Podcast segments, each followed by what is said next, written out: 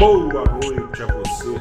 Aí do outro lado, neste dia em que o mercado financeiro deu de ombros a maior crise, de acordo com cientistas políticos e historiadores, da história moderna das Forças Armadas no Brasil, enquanto o alto comando do Exército debandava o Ibovespa fechava em alta de 1,24%, retomando a altura dos 116 mil pontos por um tris, não retomou a casa dos 117 mil pontos. O dólar passou o dia todo em queda, numa queda que, aliás, ao longo do dia foi mais acentuada do que apresentada no fechamento. No fechamento era uma queda de 0,1% apenas aos R$ 5,76. Aí você, aí do outro lado, deve se perguntar: ora bolas,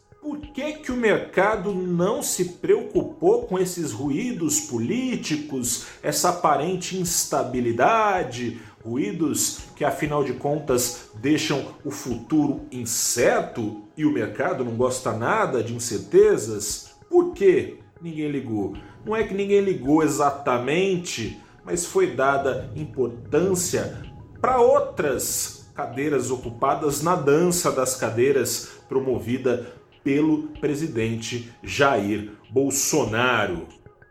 Da defesa, como você sabe, saiu o general que lá estava, garantindo que em sua gestão era assegurado o papel institucional das Forças Armadas. Com isso, todo o alto comando do Exército Brasileiro, é, das Forças Armadas de maneira geral, também da Marinha, da Aeronáutica, alto comando espirrou. Mas investidores prestaram sobretudo atenção em outra cadeira trocada, não nas seis cadeiras trocadas na noite passada, mas numa cadeira ocupada faz alguns dias pelo ministro, novo ministro recém empossado da Saúde, Marcelo Queiroga. Ele avisou, disse via Ministério da Saúde à imprensa que solicitou à Pfizer que não só 13 milhões e meio de vacinas sejam entregues agora, no segundo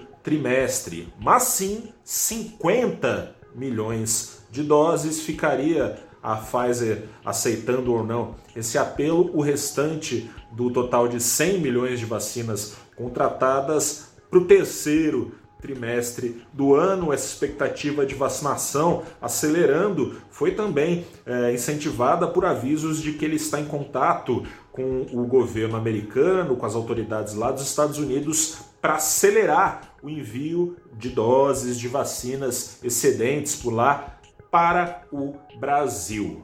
De olho nisso e de olho na carta branca que ele diz agora ter sido dada a ele pelo presidente Jair Bolsonaro, investidores foram às compras, compraram sobretudo ações ligadas ao turismo, ações ligadas ao consumo dos brasileiros, ações de bancos, enfim, ações que dependem de uma virada de página na crise sanitária para que reflitam melhores receitas das suas empresas. Sobre essa carta branca, no entanto, vale lembrar que não faz também muitos dias antes de tomar posse, Queiroga avisava que a política de saúde, assim como as outras políticas, é definida pelo presidente e não pelo ministro, cabendo ao ministro apenas executar. Não é exatamente uma carta branca, vale acompanhar que discurso será aquele é, dado feito pelo ministro que na prática valerá. Investidores deram esse voto de confiança numa melhor destinação da gestão de crise sanitária aqui no Brasil. Ajudou também a incentivar investidores irem às compras a demissão do ministro, ex-ministro agora de Relações Exteriores, o ministro Ernesto Araújo, polêmico ministro, que não era lá muito querido pelos seus subordinados no, no Ministério das Relações Exteriores, no Itamaraty, o ministro discípulo de Olavo de Carvalho, uh, e suas ideias um tanto quanto polêmicas de política externa, ele foi embora, dando lugar a um novo ministro que tem experiência de governo, muito embora não tenha experiência de chancelaria. Ele sempre tra trabalhou ali no cerimonial do governo. O ministro é, França, ele agora, é, que já foi comandante do cerimonial do governo Dilma, do governo FHC, do governo Temer, que comandava o cerimonial diplomático do governo Bolsonaro, assume o posto e o mercado deu um voto de confiança de que ele terá uma relação mais amigável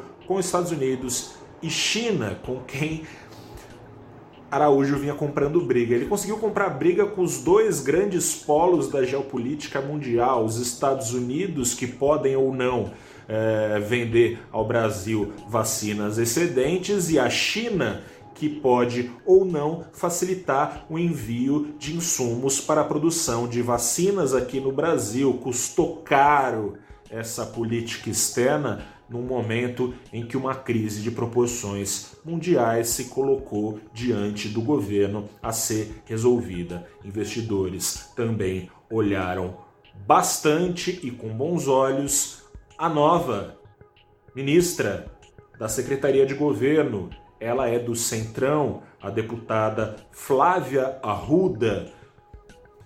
Investidores esperam que com alguém lá do Centrão tocando o barco da articulação política do governo, seja mais bem azeitada a relação com o Congresso, quem sabe, enfim, e a pandemia não é desculpa, acelerada a agenda de reformas, privatizações e tudo aquilo que ajudou este governo Bolsonaro em campanha a receber apoio de grande parte do mercado financeiro do Brasil.